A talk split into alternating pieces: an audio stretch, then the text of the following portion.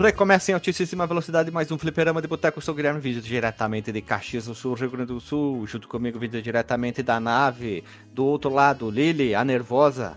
Tô de boas hoje. Tô de bus, tá do ônibus, tá gravando dentro do ônibus. Tô de bus hoje, Guilherme. The Bus. Isso, ele que vem diretamente de uma nave espacial em formato de guarda-sol futurista. Shantian SK8 Gamer Pro Street. Estamos aí, Guilherme. De vez em quando eu apareço pra falar alguma coisa. E aí já tá indo embora. né? Não, não, não. Dependendo, dependendo, dependendo de se for uma pauta curta, vai todo mundo embora junto. né? Incrivelmente ele conseguiu chegar às 15 horas pra gravação, porque geralmente ele chega às 15 e 30, então. Na verdade, eu dei a, dei a volta e cheguei 30 minutos antes hoje. Oh. Olha aí, ninguém tava aqui. É, isso. che- Quando eu cheguei era tudo mato aqui, Guilherme. Fui o desbravador dessa gravação. Ele que vem diretamente de São Paulo, pilotando uma lambreta espacial. Nosso querido Fernando Floriano, Eco Lambreta. É, depois de jogar esse jogo por horas a fio, eu acho que eu vou ter que passar três semanas sem jogar videogame, porque ele me cobrou muitos problemas aqui nas versões da moça. Tem uma idade. É, pra esse jogo, assim, você tem que ter alegria no- nos dedos e flexibilidade, coisa que eu não tenho mais. Tu tem que ter feito calistenia com o professor Linguiça? Talvez. Sabe o que tem que ser pra, se- pra jogar esse jogo, Guilherme? Sabe o que a pessoa tem que ser? Moleque. A Nadia Comanete dos Nossa, games. mãe, essa aí Nossa, tu nem sei quem viajou é, velho. bastante no tempo. Nadia Comaneci foi a primeira ginasta olímpica, olímpica que tirou nota 10, tanto que não tava nem preparado pra aparecer nota 10, assim, tiveram que botar zero no placar. Ela ganhou 0.0 porque no, o placar ia até 9.9. É. Nadia Ah. Comaneci. Nadia Comanete, com 14 anos, cara. Nota Ela é 10 na romena. Olimpíada. Ele, a romena de 76, se não me engano, na Olimpíada, ou foi 82? Eu chutaria 76. É 7,5, pelo que eu tô vendo aqui. 76, Nadia Comanete. Depois, na próxima Olimpíada, ela ganhou bronze, em 82. Então, Também, depois de tirar o 10, já tá bom, né? É difícil tirar melhor É, que isso. se eu não me engano, foi logo depois que ela teve um filho, hein? Ela treinou grávida por um tempo, depois ela, 14 ela, anos. ela pariu, ou, ou eu tô me confundindo, será com uma outra atleta? Bem, mas o fato é que ela, na, na próxima Olimpíada ela ganhou bronze. E ele, por fim, vem diretamente com a sua nave espacial, que é uma Kombi. Olha ali a combota. Olha, ó, a estação de sol daí comendo todos. Sal, sal, sal. O, Lu- o Lucas abandonou a vida de programador pra ser soldador, né, cara? Ele tá soldando a Kombi dele. Pra quem não sabe, o Lucas está gravando enquanto ele tá consertando a, a, como Tá é na funilaria, Guilherme. A Millennium Kombi, que é o nome da nave dele, né? É isso aí, tá ouvindo diretamente também do, do meiuca do país, ele, Luquinha Leal Dev, ou Luquinha da Kombi, né? E aí, galerinha, só na moral? Não. Na moral! Só na moral, igual um J Quest. Jota Quest, né? J Quest ainda vive? E Geste J Quest ainda? Vive, mas tá uma bosta. Não, Ah, não, bosta. não pode falar mal de J Nunca Quest, não. desgostou, na verdade, né? Nunca foi uma bosta cheirosa, assim, né? Foi uma banda sempre bem, bem mediana, né? Que isso, cara. Eita. Melhor do rock nacional. Eu já vi Ih, show, eu posso aí, julgar porque eu já vi Guilherme. show ao vivo. Quando? Que ano? Eu também. Eu que álbum vi que na era? Expo Bento de 2006, se eu não me engano. Ah, 2006 ele já tava Ele- mais pra lá do que pra cá, Eles- Eles Guilherme. estavam bêbados ou não? Não, foi naquela época que eles lançaram Além do Horizonte. ah, isso, Ah, não, não. O- a, a parte boa deles é. quando eles saem do até, palco. até os anos 2000 e. Até, até antes desse álbum aí, Guilherme. 2002, 2003. Antes, depois disso, o J Quest não. Não sei o que aconteceu, Guilherme. Vocês perderam na curva. É a idade, né, cara? Eita. Não tem como uma pessoa ser feliz com 70 anos. Nossa, o Luquinha ele Caramba, não mano, que nenhuma, pesado. né? Que idade que eles têm, o, o Rogério Flauzino e sua trupe Guilherme? Deve- Flauzino, ah, deve ter mais idade, né? Eles são vivos. eles devem ter só o quê? No máximo uns 10 anos a mais do que nós. Por aí, Ah. talvez, né? Eles tinham uns 20, 20 Você tá, tá se achando muito novo, né? Eles eram. No... Cara, eu, le- eu lembro quando eles for... eles iam no, no- no show da Xuxa com aqueles cabelões gigantes, porque eles ainda estavam se achando com a identidade visual deles. Eles se chamavam J-Quest J ainda. Quest. Pena que eles não botaram um Júnior na banda, ia ficar tão legal, né? J-Quest Jr.? É tipo Charlie Brown. Charlie Brown Jr., botou Júnior pra não dar problema de direito autoral, entendeu? O Rogério Ok. Flauzino tem 51 anos, pô.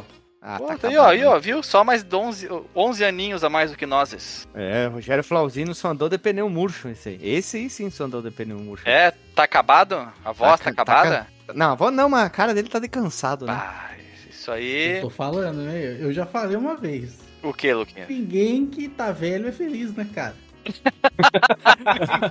Pô, você quer que o cara esteja feliz, irmão? Pô, o cara, o cara já tá de saco Isso aí, cheio já, Guilherme. mano. se, se- se a cara dele tá assim, Guilherme, imagina como que tá dentro do nariz. Tu, tu tá insinuando que ele gosta de um. De um de um- dar uma. Cara, o- eu tô dizendo que o olfato dele é tão desenvolvido que chegou a gastar o nariz, cara. É, ele tinha um, um nariz muito ligeiro, né? Como é que tu falou no episódio lá do. do da CD Expert que o cara da Bideu Balde ele tinha um nariz muito ligeiro. Falei isso. Isso, que ele gostava de dar uma ligeirada no nariz, assim. Dar, dar, dar uns tiros. Dar uns tiros, isso, que ele tinha o nariz ligeiro, né? Em linguagem de, de usuário de cocaína, dar uns tiros é cheirar cocaína, Eu Guilherme. não sabia, tu que sabe, né? Tu deve ser usuário, então. Me contaram, me contaram, tá? Eu quero deixar bem claro. Por falar em, em, em J Quest, Guilherme, a gente estava falando de J Quest. Eu fui recentemente aqui no, no show do de despedida do Skank. Foi um show bem legal, cara. Foi um show bastante animado, bastante divertido. Eh, tocaram Pacato Ah, cidadão? tocaram a o, o Pacato Cidadão, tocaram Como é que, é que é o certo e como é que é o errado? Existe um errado? Nunca, nunca ouvi alguém falando Sim, como, é errado. que é, como é que é cantada a música? O O- macaco cidadão! Ah, o macaco- macaco, cidadão, isso é verdade. É, O macaco, cidadão. macaco cidadão, cara.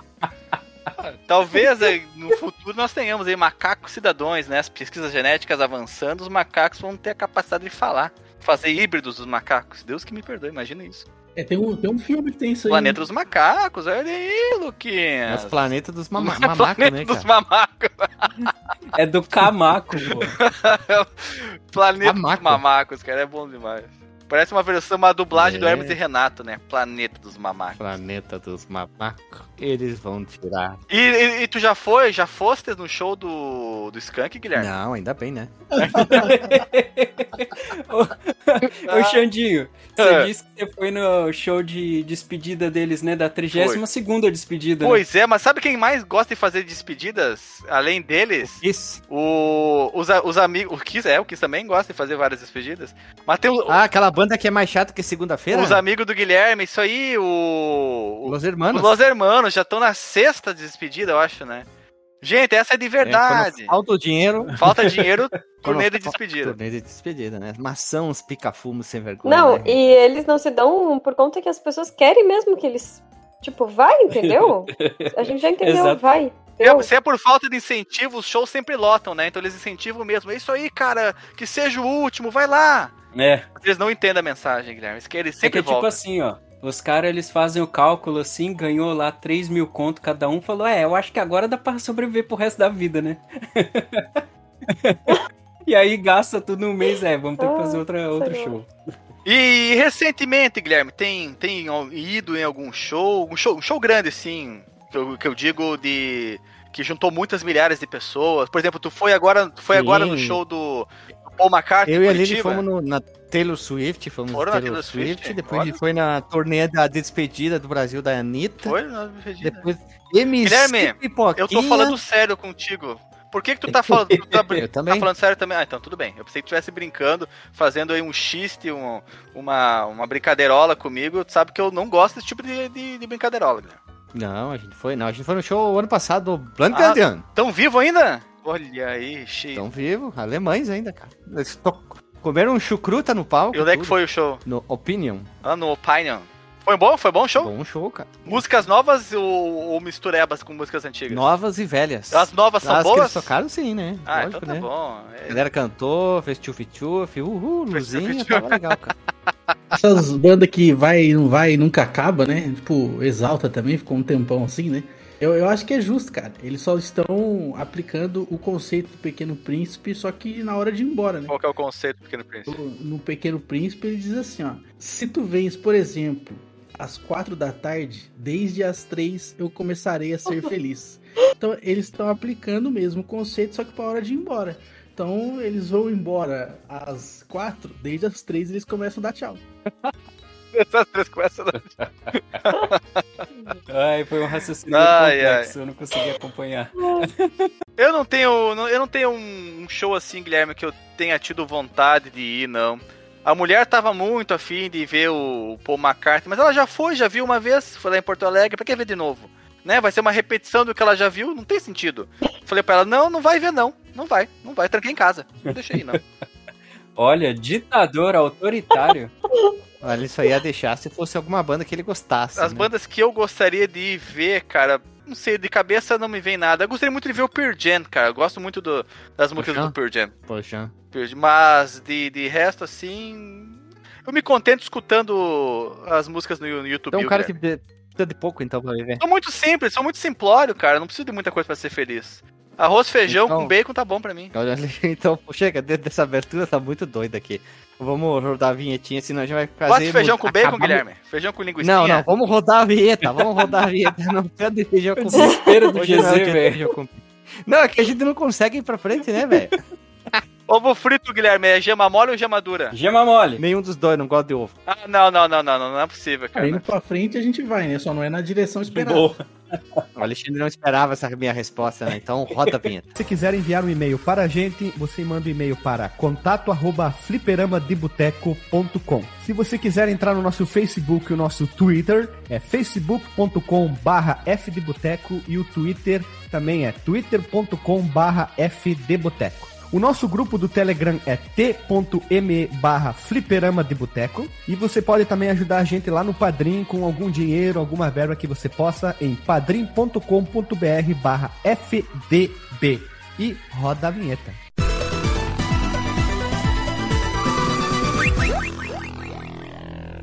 Voltamos, meu povo amado e povo querido. Estamos todos brandendo nossas armas de fogo aqui para defender a humanidade no jogo chamado Xenocrisis. Ou se você quer que a gente fale um inglês semi-meio bom, Xenocrisis. É um jogo para uma ou duas pessoas seguindo o estilo tiro multidirec- multidirecional desenvolvido pelo estúdio britânico Bitmap Burrell através do financiamento coletivo no site Kickstarter, atingiram a meta para o jogo ser feito em 40 horas. Olha só, 40 meu horas? 40 horas. Já diria o Rosa Tatuada, né? Vai chover 40 Que- horas. uh, Rosa Tatuada. Olha, fazia muito tempo que eu não escutava esse nome, Guilherme. Uma, grande banda do Rio Grande do Sul. O que que foi o chamarisco, Guilherme, que fez o pessoal gostar tanto desse jogo pra ele bater a meta em 40 horas? O que que tu suspeita? O que, o, o que que tu suspeita, Queria Guilherme? ser pro Megão, né? Megão, né? Tu acha que esse foi o chamarisco? Com cerveja. Ele, ele foi feito pra ser como do Mega Drive e as outras plataformas vieram a, vieram a seguir? Ou desde o início foi com todo mundo, Guilherme? Sega Genesis, Sega Mega Drive, Sega Dreamcast e depois pro Nintendo Switch. Só que eles arrecadaram bem, o jogo foi um sucesso. E aí saiu pra todas as plataformas, menos pro Philips CDI e o Zibo. Porque senão teria saído pra tudo. O Zibo, Começou coitado. como. Mega. Começou como Mega. É. E aí depois virou Super, Hiper. Ele foi publicado Guilherme, em eu tô 2009. tentando Oi. falar sério, tu fica aí só Eu de- também. tu fica aí só tergiversando, Guilherme. Os nossos ouvintes querem informação. É o que eu vou falar agora. Vai lá então. Vamos lá então. Em 2019, para o Sega Mega Drive, ele saiu. Depois saiu para Linux, macOS, Windows. Não, não, não, não. Vamos botar uma coisa diferente aqui. Botou para plataforma Microsoft Windows PC, Switch, PlayStation 4, Xbox One e posteriormente foi portado ainda para Dreamcast, PlayStation Vita, Neo Geo, Neo Geo CD, Nintendo 64, GameCube e o último a receber um port foi o Super Nintendo. Todos eles com mídia digital e mídia física. Que isso, Guilherme? É, deu um intervalo entre lançamento entre cada jogo, porque eles acho que eles não tinham como lançar tudo de uma vez, senão não iam ter dinheiro para fabricar, né? Primeiro foi então Mega Drive. Isso. É que o projeto era pra... Mega Drive cartucho ou por, Os dois. funcionava pro Sega CD também? primeiro Mega Drive e Dreamcast, mídia física e mídia digital para fazer Mega o e downloader. Dreamcast, olha só. Isso. E tinha o projeto de me- meta estendida pro, Dream, pro Dreamcast, não, pro Nintendo Twitter. Bateu? Isso, é. Switch. Bateu, bateu a meta, Oi, sim. rapaz bem mais por cento, né, cara? Eles iam inclusive lançar por apenas 10 libras a mais. É, os caras eram bem simples, por isso que bateu a meta rápido e conseguiram bastante dinheiro para fazer tudo isso aí. E até numa. Eu vou antecipar uma parte ali do desenvolvimento, mas numa entrevista com um dos desen- desenvolvedores, eles acreditavam que ia só bater entre 10 e 20 mil libras. Era a assim, meta? Não imaginavam que. A meta era 20 mil. Eu coloquei dólares, mas eu tô Libras, acreditando que é né, libras. Tá, 20 mil. E, e É, era, era 20 mil libras e eles arrecadaram 72.569 libras. É e muita seguindo libra. o baile aqui, os desenvolvedores do jogo, eles falam que uma- grandes inspirações deles foram Smash TV se conhecendo com Alien, aquele jogo Smash TV que é um jogo mesmo visual, sistema visual, progressão de salas, conhecesse Alien. Essa é a maior definição do jogo. Isso Smash quem falou TV é um... é um jogo, procura ali, Super Nintendo, Smash TV, tu vai ver. Conhecer esse Alien. Mas as outras influências que eles mesmos citam no site do Kickstarter está o Smash TV, Contra, Mercs, Granada, Alien Syndrome, Zumbi até meus vizinhos, Chaos Engine, To- Shock Troopers. São alguns jogos que os caras gostavam. Esse mesmo estúdio aqui, o Bitmap Burro, ele lançou em 2022 o Final Vedetta, aquele beat'em up estilo clássico, até eu botei aqui, vale um podcast. Vamos ver ali, né? Um jogo velho, jogo novo com cara velho. A fim de gerar replay infinito, o jogo possui mapas e salas geradas processualmente ou proceduralmente, que para nós nunca saibamos e nem decoramos o jogo para evitar, tipo, ah, aquela sala vai para esquerda, direita, acima, acabou, né? Então eles geram tudo diferente a cada vez que a gente joga. Que legal, O velho. jogo possui mídia. É, como eu falei, o jogo possui mídia física para esses videogames que a gente já citou. O pessoal que trabalhou nele, nós temos o design Hank Nieborg, artista de pixel art, no caso, né? de- trabalhou em jogos como Flink, do Mega Drive, Contra 4 do Nintendo DS. Teve no currículo dele, ele também tem Shantae, vários jogos. Ele tem uma montoeira de jogos para Mega, para Super Nintendo. Ele veio trabalhando ao longo do tempo. E o som fica por conta do Savage Regime, cara que trabalha com chip direto do Mega Drive. E esse cara eu já conhecia por um simples motivo. O canal dele, ele pega músicas de outras plataformas, de jogos que nunca saíram pro Mega, e ele adapta pro chip do Mega Drive. Aí ele bota separado cada faixa que ele trabalhou e fica muito legal o trabalho desse cara aqui. E só, é isso aí mesmo. Vai ficar o link no Porsche aí do, do site do Kenk que trabalhou. Ele tem um monte de coisa que ele vem trabalhando. E do, salva, do regime selvagem. E como ali ele falou, era 20 mil, 20 mil libras esterlinas. Eles conseguiram 72 mil libras. E o jogo saiu para inúmeras plataformas. Se transformou num trampolim do estúdio, né? Vamos ver o que, que eles vão lançar mais seguidamente. E episódios relacionados, meus amigos, a gente não teria um, nenhum na verdade, mas nós temos um porque ele vai fazer parte de um novo ou nova franquia dentro do Fliperama de Boteco, que é o Micro Mages 291, que é jogo novo com carinha de velho para consoles antigos. Hã? Olha ali, ó. Alexandre, Diga, primeiro de muitos? quem sabe, Guilherme? Será que é o primeiro de muitos? Olha, eu fico meio assim, fico meio assim com essa história de coisa nova, sabe que eu sou meio avesso. E se der a louca, eu saio fora, Guilherme. Eu gosto das velhas, né? Os, nego- os negócio, esse negócio novo aí. Então, mas, mas É. peraí, peraí. Se você é bonito por dentro e está do avesso, então você está bonito. Ai, desculpa. O Lucas tem uma frase muito doida, né? Muito cheirada, assim, né? Sabe qual é o episódio que começou o primeiro de muitos? O que? Tu descobriu o primeiro de muitos, Guilherme? Descobri, né? No processo de reedição dos episódios, eu descobri qual que é o episódio que a gente fala.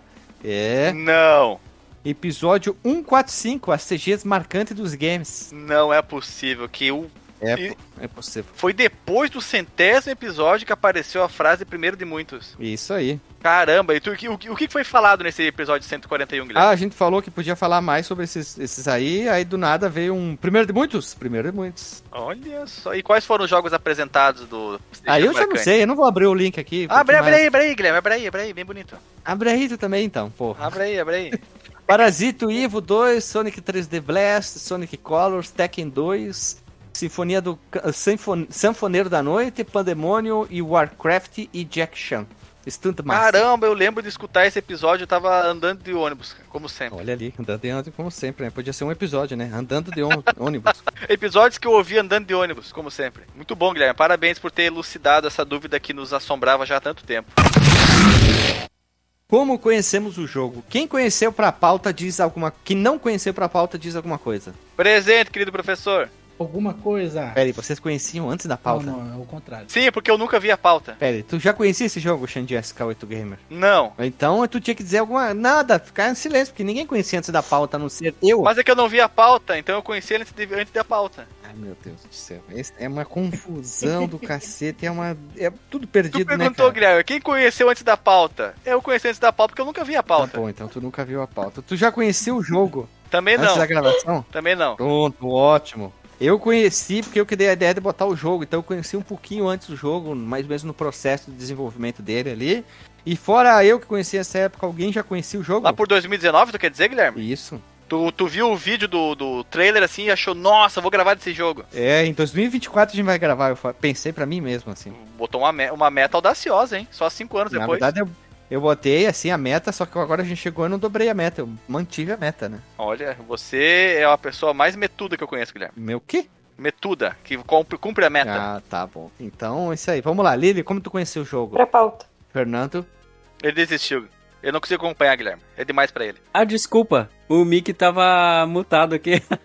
perdão, Eu perdão. pensei que tu- eu pensei que tivesse tido um derrame da O cara Pfizer. tá duas horas participando aqui, ninguém interage com ele, ele se perguntando por que, que ninguém me responde. Não, eu tava, eu tava só eu tava só ouvindo, eu tava só ouvindo aqui. Mas é conheci pra pauta. Alexandre. Eu conheci pra pauta, Guilherme. Ó, Luquinha.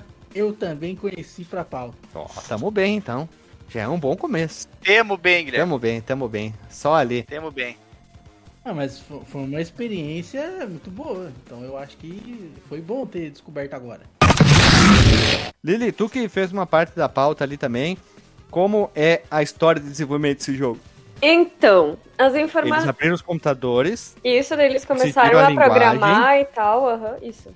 aí um tiozinho do gráfico lá fez uns, uns cara pixel art e, e lançaram o jogo. Isso aí, mais ou menos.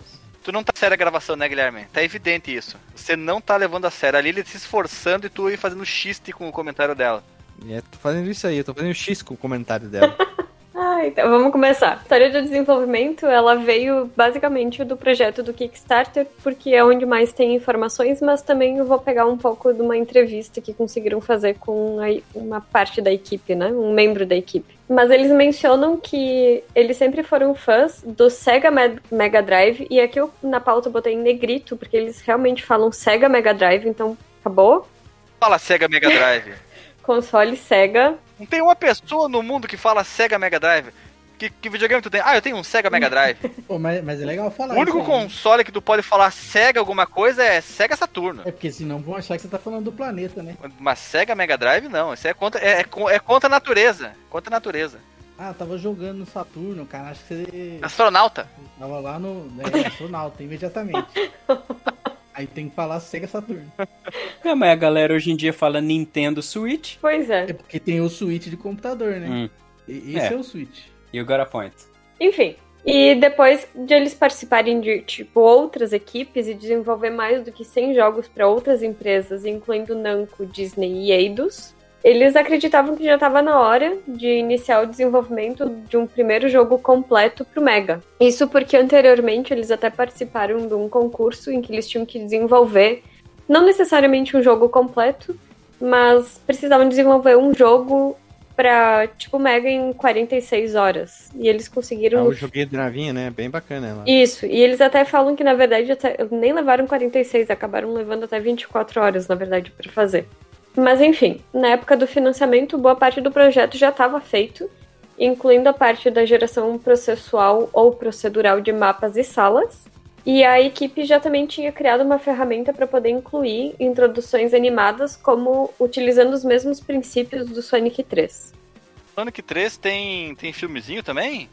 Tem, tem, tem filmezinho não, tem cutscene. É, eu acho que é mais pra parte do logo, alguma coisa assim, que eles estavam se referindo. A entrada do, do logotipo e tal. Ah, porque o Quando entra a Xena, a princesa guerreira, sabe? Ninguém entendeu a piada, velho. Não. Xeno Crisis, Xena. Ah, Ah, Eu não tinha que Ah, explicar a piada, é entendi. falei miserável. O Xeno, marido da Xena. entendi.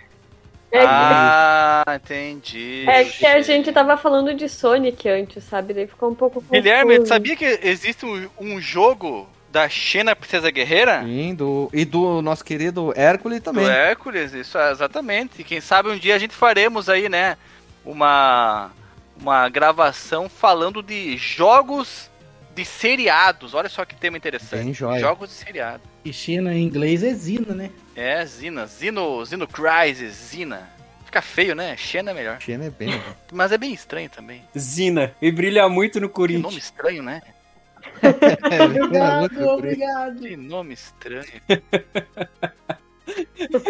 Ronaldo. Seguindo, né, que perguntaram pra ele sobre desafios nessa parte da programação e tal, e a única co- coisa que eles falaram era que era um pouco difícil por causa da CPU, RAM e VRAM limitados. Mas que felizmente eles já tinham trabalhado no passado em muitos telefones celulares mais limitados, né? E aqui eles citavam até Nokias, preto e branco, louco. e que então eles entendiam assim esses limites e tal, mas que também colocar a parte gráfica mais elaborada e colocar várias explosões, inimigos, era de fato a parte mais difícil. assim, Durante, só te interrompendo um segundo, Lili, que durante o- a jogatina, eu nunca me passou pela cabeça que eu tava jogando no Mega Drive. Eu pensei que eu estivesse jogando um, um jogo novo de PC, feito por algum estúdio indie, porque é, a- o som é muito bom, É, o jogo gráfico é muito novo. bom, a quantidade de inimigos muito grande, até parecia...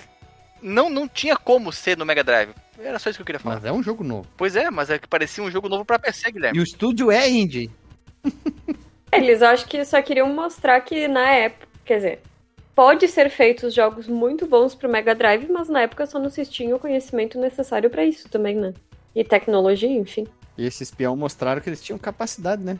Exatamente. E até eles comentam que também eles tinham que cuidar com a lógica de colisão, né? E que tinha um certo medo também em relação à parte de botões do controle, assim, não funcionar adequadamente. Eu até acredito que pro Mega Drive eles fizeram um trabalho bem feito, mas depois a gente vai comentar sobre a experiência pessoal ali e, já acho que pra emulação ficou tenso o negócio. Essa entrevista que eu encontrei que inclusive é no site sega-16.com. Eles não tinham ainda conseguido fechar com um fornecedor de hardware para poder fazer as fitas. Então, depois disso, não tem outra entrevista, então eles não falam se foi difícil negociar, enfim. E o nosso querido Little DJ é o cara que tem mais sorte e possibilidade de comprar os cartuchos, né? Já que eles estão nas Európia e o DJ já tá a três peidos da Europa, né? Da Europa não, desculpa. Da Inglaterra, já que ele mora nas Alemanha, né? É verdade, Guilherme. É verdade. É raro, mas acontece muito. É raro, mas acontece muito. Não, é raro, mas acontece todo dia. Vamos lá, meus amigos. História. História, o jogo. Eu acho que, como o jogo tem suporte a vários idiomas, a ROM, dentro do Mega Drive que a gente jogou, ela tem uma história bem curtinha para os textos não ficarem tão grandes dentro do cartucho e é legal, porque não precisa ter uma história muito grande. O importante é ter uma história legalzinha, com uma jogabilidade e um divertimento, uma divertidagem muito grande. Uma chamada de socorro foi recebido do posto avançado número 88, uma estação de pesquisa situada na órbita de Io, a quarta maior lua de Júpiter. Ó, Saturno e Júpiter, hã? Hã? Hã? Relatórios Ah, indicam múltiplas fatalidades em meio a algum tipo de presença alienígena. Como parte do grupo Olha, que baita nome de filme, hein, Guilherme? Presença alienígena. Presença de Anitta. É tipo a versão espacial da presença da Isso, Anitta. só que é pornô com alienígenas, né? Ó. Aquelas coisas que os japoneses já faziam desde muitos anos atrás lá, que tentáculos, é isso aí, vamos lá.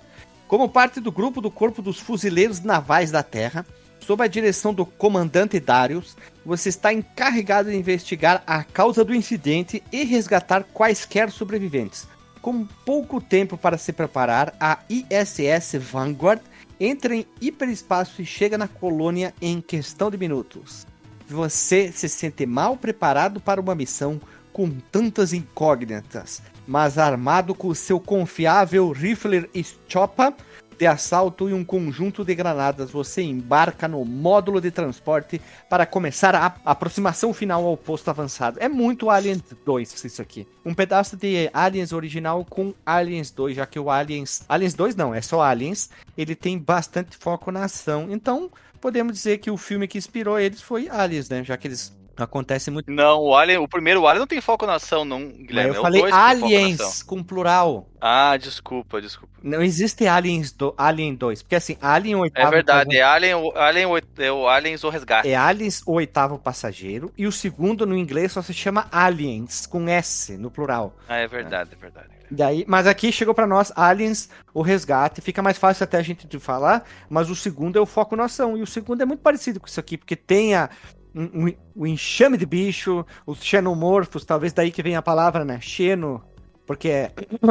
Xenofo... No primeiro já, eles já não falavam Xeno alguma coisa no primeiro? Eu não lembro qual que deles eles falam o nome. Hum, tudo bem. Um dia a gente faz aí um cinema de boteco do, do Alien. Esse vai ser bacana, hein? Tem que gravar de madrugada, então. Tá bom. Tá bom. Tem que gravar assistindo o filme tipo Watch Party, né? Todo mundo assistindo junto ao mesmo tempo e gravando. Ah, mas esse a gente já fala do cinema de boteco, já é feito assim, né? não é, não. Mais é, ou menos.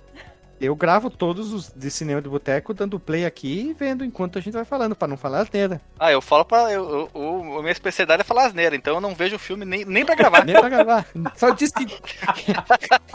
tu só diz que viu o filme, mas nunca viu, né? É por isso que ele, ele elogia um monte os filmes que a gente grava. Não, mas graças ao Alexandre Street Fighter, o filme lá, pra mim ficou muito melhor, viu? Eu assisti recentemente e gostei pra caramba do filme. É um bom filme, cara. E quando ele começa a querer enveredar pro lado do videogame, que fica ruim. Isso, exatamente.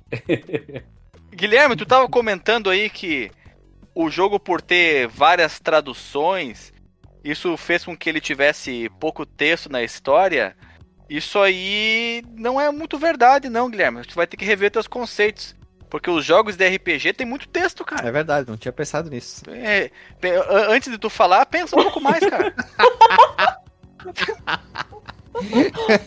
Alexandre, Alexandre, é que assim, o meu cérebro não acompanha a minha boca, né? Aí eu se atrapalhei tudo, né, cara? Ai, boa, cara. Esse aí é um conselho que vale pra todos nós. Repete aí, Alexandre, repete, vamos ver se tu consegue repeti- repetir. Não consigo, cara. Foi uma iluminação divina, não se repete isso aí, cara. Assim, antes de falar, tem que pensar um pouco mais. Foi tipo aquele jogada de futebol do momento, assim, o cara não pensou, simplesmente fez e mais consegue repetir. Não, É, cara. Foi- Foi uma reação é, muscular, assim, né? Não tem como repetir, cara. É tipo aqueles malucos que pega, joga a garrafa pra cima, dá 10 mil, mil a volta, cai certinho com a bundinha pra cima. Pra baixo, quer dizer, né? Quem caiu com a bunda? A garrafa ou a pessoa? A garrafa, né? Parecia uma manobra de um bêbado fazendo isso aí. Pensei que a pessoa tivesse caído, Guilherme. Meu Deus, o Alexandre tá muito fora das ideias, Alexandre. Já chegou on the fire, né, nessa gravação, né, cara? Guilherme, Ah. Eu só aponto os teus erros, cara. Você que se faz de palhaço aí, cara. Eu tô falando sério, tu fica dando risada que eu falo? cara? Ah, tu esperou tudo isso, vários dias, pra se preparar pra essa gravação, né? Eu sou. é, Pra tudo que eu falasse, Eu- tu apontar os meus erros, né? Quando a pessoa, Guilherme, ela, ela é, treina, ela se prepara. Quando vem a oportunidade, é, nada é surpresa. Hum, eu sei, tu é o Batman dos podcasts, né? Tu Batman com preparo, ele ganha todo mundo, né? O Alexandre com preparo, ele derruba todo mundo na gravação, então. É isso? Só no rabo de raia, Só Guilherme. no rabo da raia. Então vamos lá. Eu sou o Mark da Casca dos podcasts. Mark Isso da porque Casca? esse lazarento, esse lazarento aí, ele não bebe, né? Não bebe, não cheira, não faz nada, né? Imagina se fizesse. Ah, daí era loucura, né? Aí era o Mike de Mosqueiro dos podcasts, né? Xananana. Ia ser o Orochi, o Orochi Alexandre, né? Caraca, como é que eles chamavam? O Orochi cachorro, né? Que ele ficava todo. Isso, o Yori, o Yori cachorro. Vamos pra jogabilidade então, meus irmãos, aqui. O que, que vocês acharam da jogabilidade? Muito delícia, Guilherme. Muito, muito fluida, gostosa. Tu Adorei. jogou em aonde? Eu joguei no Mega Drive, cara, emulado. Porque eu não tenho videogame Muito aqui, bom. né? Sou um pobre rapaz latino-americano sem dinheiro no bolso. Então eu joguei aqui no meu notebook da Xuxa e foi muito bem, cara. Ah, tu jogou no Computer Boys and Girls, então. O Computer Boys and Girls, que o, o notebook com parcos recursos, cara, mas foi que foi. Ah, Vai que vai que a chinela não resbala, Guilherme. Mas peraí, você comprou a ROM do jogo? O meu advogado me instruiu a não responder as perguntas.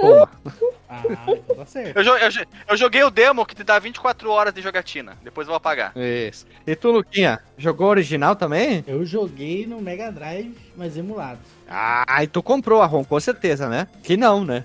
Vamos lá.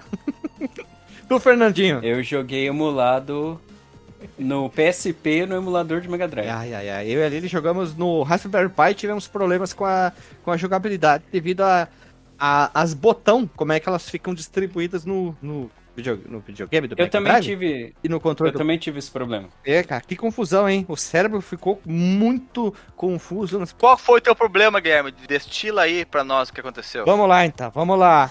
Tu lembra como é que é um controle de Play 4? Lembro, eu tenho um Tu tem um Play 4? controle, não um Play 4. Ah, tu tem um controle de Play 4. Isso já é um começo. Já. Parecido, é parecido. É de, é de Play 3, mas é, é, é primo gêmeo. Primo gêmeo, isso. Então, pra te atirar pra cima, tu aperta triângulo, ok? Ok. Não. Confere, Calma. confere. Calma. Como no assim, controle, triângulo? calma. No jogo, como é que tu faz? Tu mexe Ah, o analógico, você arrumou. tu mexe, tu mexe o controle, tá? E aí o videogame vai interpretar ali os coisas. Então, cada botão Não faz um, nada. um- Ó, deixa eu explicar. deixa- essas coisas, o controle. Eu tô aí. fazendo Tarantino. Eu tô contando uma história. Tarantino.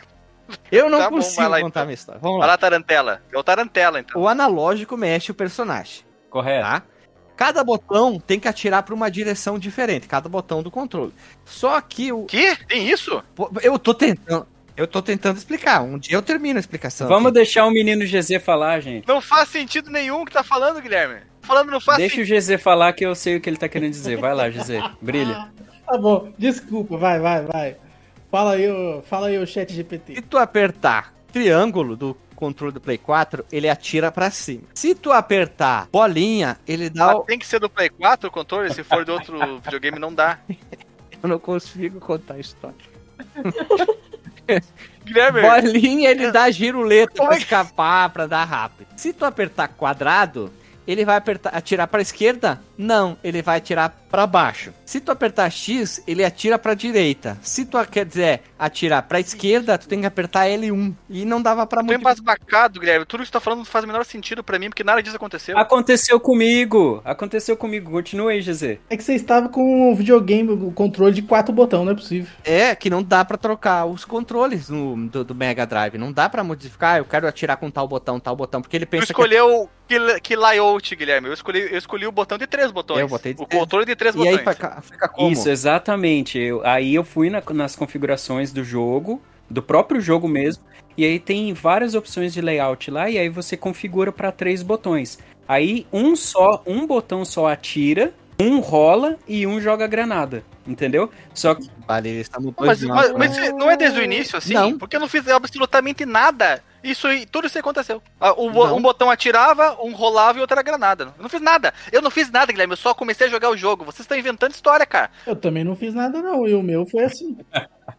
É, é verdade. cara. Eu não tô. É Guilherme, porque o difícil é que tem o final verdadeiro. Não, mas o final verdadeiro é o final que acontecer. Boa, boa, gostei, gostei. Que sacanagem, cara. O final que você faz é o verdadeiro, né? É, eu sou dobrador das palavras, né? Que, que, que, que, pe- que pessoa esperta. É ou não é? O final que você faz é o verdadeiro. né? Foi o que aconteceu, não foi? Como é que não é verdadeiro? Pronto, desarmou. Ele levantou a Ai. jogada e o cara tinha uma jogada virada pra baixo, velho. Não, tá louco, cara? Tinha uma carta armadilha.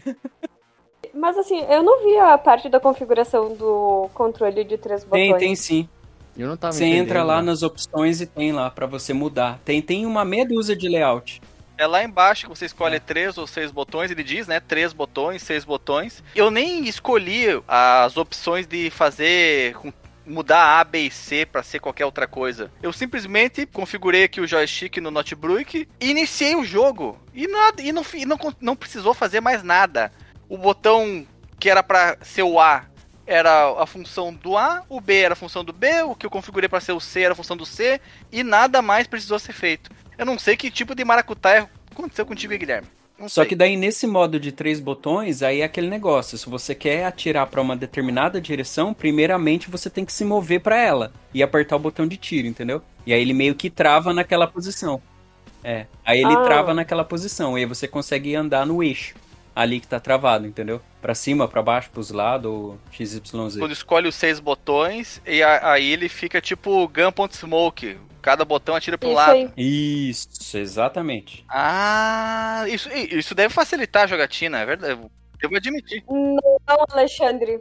Calma, tu pode ir pra um lado e atirar pro outro. Isso ajuda facilita, bastante hein? também, Guilherme. Eu tive muita dificuldade porque como eu eu não tenho alegria nos dedos, Uhum. então muitas mortes Não aconteceram. é o Neymar do. É, mas né? Alexandre não facilita pelo fato de que daí tu não usa os quatro botões da direita. Porque daí pra tirar pra esquerda é o L1 pra tirar. Vocês não têm um controle de, de- do Mega de, com seis botões, Não. tem que ficar apertando as coisinhas ali. Ele é mapeado pra como se fosse um, vi- videogame de. Mas não fica fácil jogar, a- atirar no, no L2, R2? Não fica melhor? Não dá pra trocar os botões, teria que trocar dentro do Raspberry Pi. Daí. Ah, é, Não, não, mano. Dá pra burlar isso aí. Na hora que tu configura o Raspberry Pi, tu imagina lá dentro do é RetroArch, né? porque, sim, é, é porque é porque aqui no meu é porque no emulador que eu usei aqui, né, como qualquer emulador, você consegue definir, né, o que cada botão é do layout do controle. Sim, mas daí tu, Mas como é que tu não conseguiu? daí tu tem que redefinir, dizendo que em vez de botar o L, o que vai tirar pra esquerda aqui em cima, tu vai botar o quadrado do, do controle. Tá, mas o, o emulador que tu usou não tem isso? Não tem uma, uma remapeador do botão do Tem controle? remapeador, mas eu não queria remapear, eu queria o jogo me Ele tá viajando, ele tá viajando. Ah, entendi. Não, mas, mas olha o seguinte, cara. Quando você tá jogando Rasp, tá no RetroArch lá e ele tá rodando o, o joguete. Aí tu aperta Select triângulo ou a, a hotkey que tu definiu e triângulo. Aí ele vai abrir a telinha do RetroArch, não do o sistema front-end lá que você usa. E aí ali você consegue mudar on the fly, aí muda só na hora. E aí você joga alterado, aí depois, na hora que você sair, ele volta como era antes. Esse tipo de situação, né, que é só agora ali só pra testar, aí fica mais fácil fazer É, fomos assim, derrubados nossa, nossa objeção de de que fomos. Guilherme, tu que fez faculdade de computador, mouse 1, mouse 2, não conseguiu vencer Engenharia de teclado, a, né? configura- a, a- a engenharia de teclado, não conseguiu vencer o controle do, do Xenocrisis. Mas eu joguei, Me hein? decepcionei. Terminei o jogo. Eu joguei também, tá, tá- tá querendo dizer o quê? Que tu tá querendo dizer com essas palavras e ríspidas e rudes contra mim?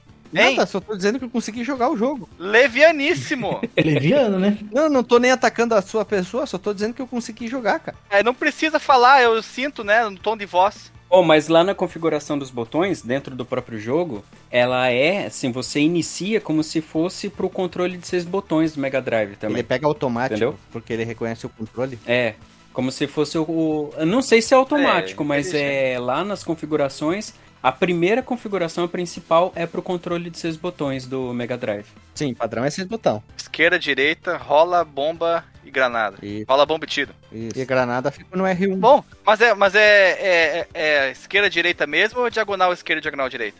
O que, que tu tá falando? Tu usou droga antes da gravação? Não, Guilherme, olha só. Não, eu acho que eu entendi, cara. Eu não Quando entendeu. você, aperta, quando você aperta o botão pra tirar pra direita, ele atira Pra pra, direita. direita. 90 graus, retinho, Reto. ou é na diagonal que nem o Reto. Gunpowder Smoke? Quatro direções de tiros. Ah, então tá bom. Mas e se você apertar o triângulo e bolinha? Aí não, aí tem diferente. Aí tu consegue atirar na diagonal, sim. Mas se tu apertar só um botão, é só pra uma direção reta, é quatro eixos. Ah, tá. Então tem como fazer a diagonal. Apertando dois botões, isso? É, mas a vantagem de jogar assim é tu ir pra esquerda e tirar pra direita, né? Tu tá andando. O Gunpowder Smoke do Nintendinho também tu aperta os dois juntos e atira pra frente. Não, mas. Você já falou isso aí. Não, mas agora tem que apertar os dois juntos e vai pra frente, eu não tinha falado não. Agora eu te peguei, tu tentou, tu, tu tentou vir pra cima de mim, rapaz, aqui ó. Deu só uma pro lado e tu caiu de cara no chão. Mas, ô GZ, tenta mexer nas configurações do próprio jogo escolhendo outro layout, aí você vai ver que é melhor jogar com três botões, cara.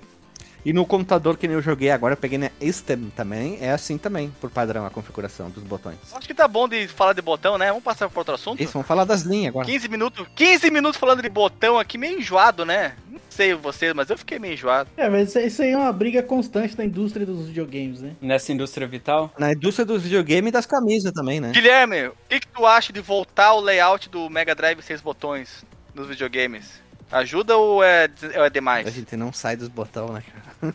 tu pediu pra sair do layout dos botões. Vamos embora sair dos botões, aí Tu volta. quer tirar os analógicos? Tira os dois analógicos e coloca mais dois botões. O que tu acha?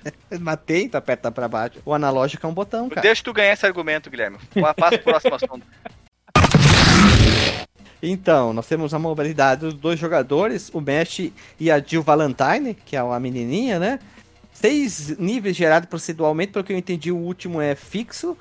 temos tiro em oito direções, munição ilimitada barra ilimitada, porque ela termina, mas aí o jogo gera pra ti as caixinhas das munições, né? Conforme tu vai precisando, vai aparecendo no cenário que tu tá, não importa, até na batalha contra o chefe. Nós temos também granadas, nós temos a giruleta, que tu fica invencível, se tu tá girando, tu pode desviar de arma, de inimigo e, e vai. E várias armas que aparecem ao longo do jogo, que tu vai jogando e elas vão aparecendo ali. Nós temos então a Assault Rifle, a Spread Shot, a Laser, a Hummen, nós temos a Flame Tower, a Rebound, Shotgun, a Vulcan, a Rocket Launcher e a BFG, uma homenagem ao Doon. Essas são as armas que vão aparecendo e, e tem pouca munição, né? Acabou a munição, tu perde a arma. Não adianta pegar mais munição da caixinha de, de munições, né? Não, é por tempo, né? Acho que você tem 15 É. segundos da arma ali. Isso que é a parte ruim, né? Tu não consegue ficar com ela. É. Só que você tem 15 segundos ali que muitas vezes salva sua pele, que você tá com a sala Ah, cheia de, de inimigo ali, você pega essa Rocket O laser Launcher é muito que- bom. O laser Rocket Launcher, cara. A Estiopa Ali- também, maravilhosa. Ali ele pegou um tiro teleguiado que eu nunca, nunca apareceu pra mim, nunca consegui pegar Nossa, também. mas é o pior que tem. É o mais fraquinho. É, eu não gostei também, não. Foi a única que eu consegui pegar de diferente, o resto eu não consegui pegar nada. Eu não, nem sabia que tinha um raio blazer, Guilherme. Como Azul? é que ele É, é? um azulzinho que atira bem contínuo assim. É. Azul? É, eles dão mais danos, né? Não, não, não. Eu só, eu só peguei a, a Stiopa e a Glock dela. A Glock não, a, a, Ass- Assault Rifle. Assault Rifle. faz um barulho de fogão A ligando. dog tag é a moeda do jogo, né? Tu vai pegando conforme tu vai matando os Enemai. Aí na hora que termina a sua fase, vai ter uma partezinha que é uma lojinha. E aí tu pode melhorar o teu personagem ali. Tu pode aumentar a vida, aumentar o dano, quantidade de munição, quantidade de granadas, o dano da granada. Bem legal, Guilherme. Eu gostei dessa ideia do Bem- RPG de tiro. Bem louco. E, e a máscara de gases tóxicos que eu não faço ideia de pra qual momento que ela é útil. É porque a assim. gente dá- toma dano de tudo, né? É que tem É, alguns tá- inimigos, eu não sei, eu acho que, acho que é no quarto nível. Tem alguns inimigos que quando eles morrem, eles deixam uma nuvenzinha assim, de gás. E aí se você tá com a máscara, você não leva dano. Hum, mas como eu morria bem no início da fase mesmo, então.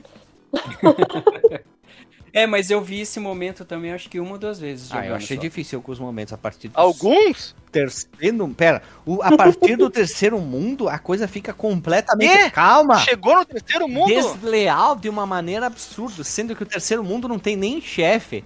A sala final é um monte de inimigo gerado atrás, um atrás do outro, assim. Blá, As dunas, que nem uma- né, que você tá falando, né? É, eles saem do chão, né, os filha da puta, É né? difícil pra caramba Mesmo- essa fase, cara. É, mesmo aparecendo o Media Kit ou o kit de, me- de medicina... Engraçado, eu vendo aqui no YouTube Station não pareceu tão difícil, É, mas Guilherme. tem que jogar no leve difícil pra te ver. Ah, eu O- vendo no YouTube Station, não É, cara, o jogo, acho que. Quer dizer, deixa eu ver, acho que é um dos jogos que eu mais apliquei Rewind na minha vida, de tão difícil que foi. Alexandre, Né, Alexandre, Rewind. no YouTube Station, cara, não existe jogo difícil, mano. Engraçado, eu vejo eles dar vontade de jogar quando eu vou jogar diferente, não sei porquê, cara. pois é. Parece que depende da habilidade do pessoal, alguma coisa assim. Eu, eu, eu ainda tô tentando descobrir por que quando eu vou jogar é diferente. É, porque quando eu coloco no Netflix é tudo igual sempre. Tu foi até onde, Guilherme? Tu foi até onde? Com a Lily a gente foi jogar, a gente chegou no sexto mundo. Fiz? É, a gente chegou porque acabou o horário. Né? A gente tinha que vir, já era hora de vir. D2, D2 é mais fácil, Guilherme? Não, a impressão Não. que teve, a que eu tive é que tem mais inimigos. Não tem o dobro, tipo, ah, na tela surgiu um, vem dois. Parece que vem, sei lá, uns 30, 40% a mais de inimigo. Tem uns momentos que eu achava que eu, eu ia des- tomar um tiro, era o tiro do personagem da Lily atirando, e eu ia desviava o dela e ia tomava o dano do inimigo de verdade. Que era muita coisa na tela, era muita informação na tela. Tu atirando, exemplo, com, com uma arma diferente, ela com arma diferente, aqueles inimigos parados, aqueles que vêm das dunas, que vão dando pra lá e pra cá, aquele que pula. Então, meio chapéu aí, tá louco. Tinha uns momentos que era um frenesi, uma loucura, uma cheiradeira do caralho, né? Mas aí tu joga granada nesses momentos, Guilherme. Não, mas daí eu guardo pro chefe, né? Não, eu ia dizer que pra piorar, eu não sou uma excelente colega de, desse tipo de jogo, assim, né? Então eu, Ali ele morria direto. eu morria 50 mil vezes. Eu falava, ah, deixa morta ali, na... não vale a pena ressuscitar esse personagem inútil. Aí ali ele, o personagem dela faleceu. Aí quando tu termina a tua sala, Tu termina a sala que tu tá na batalha ali, aí tu pode reviver a o outro personagem que do player 2 ou player 1 que morreu. Aí tu só passa em cima. Ou se passa muito tempo, aparece a palavra reviver em cima do personagem. É só passar em cima do que tá morto lá no chão e aí ele revive na hora. E ele volta só com um ponto de vida, né? Sim, não, e teve uma sala que, tipo assim, cara, a gente tinha entrado na sala. Os personagens passaram pela porta. Um inimigo já tava, tipo, surgiu em cima de mim, mas, tipo, como assim, cara? Não tem. Muito rápido, né? Eles são. Os Eu- Eles são muito traiçoeiros. Eu aprendi a não confiar neles. dançam lambada, sei lá, alguma coisa assim. Lutam capoeira esses inimigos ali. né? Lambada, velho. Sei lá. Tu foi até onde, Lily? Chegou a jogar sozinha? Não, eu não sei nem se eu quero, assim. Porque... Bom, agora eu vou ter que tentar com essa história do controle, né? Eu falava pro Gui, meu Deus, qual é que atira pra baixo? Segundos depois eu só tirava pra baixo e dizia, tá, e agora? Pra direita, qual que é mesmo? Ai, não tem condições, a minha cabeça não consegue decorar botão assim tão rápido. Nesse layout novo, o jogo. Passou do controle do Nesse layout novo, o jogo vai mudar pra você, Lilian. Você vai ver. Ai, tomara. Fernando, chegou até que nível? Eu cheguei até o último nível. Tô, acho que faltando acho que umas três salas, eu acho, pro último chefe. Que isso, cara? Tu tá, tá usando do save state? Você acha que velho consegue jogar sem save state, filho? Eu fui no modo Rambo, cara. Fui até onde deu. Eu também não usei save state, não. Eu usei cheater de vida infinita. Não! Ah, temos um chiteiro Miyamoto na gravação. A medalha de cheater Miyamoto vai pra ele, então. É. É que eu tenho um Filho código, eu tenho um código de honra, cara, que é assim. Eu preciso zerar o jogo uma vez. Eu também. É A, B, F, F, traço, 5. Boa, boa, boa. Mas o meu código de honra é: eu zero o jogo na raça uma vez e depois eu jogo o resto da vida com cheat. Ai, eu já sou o contrário, Fernando. É mesmo? Eu prefiro jogar com cheat antes Ah, corretíssimo. e zerar, Hum, pra depois tentar jogar no, no modo certo. entendi. Ah, o Shantae foi assim, a gente virou primeiro com save state, depois viramos ele sem save state.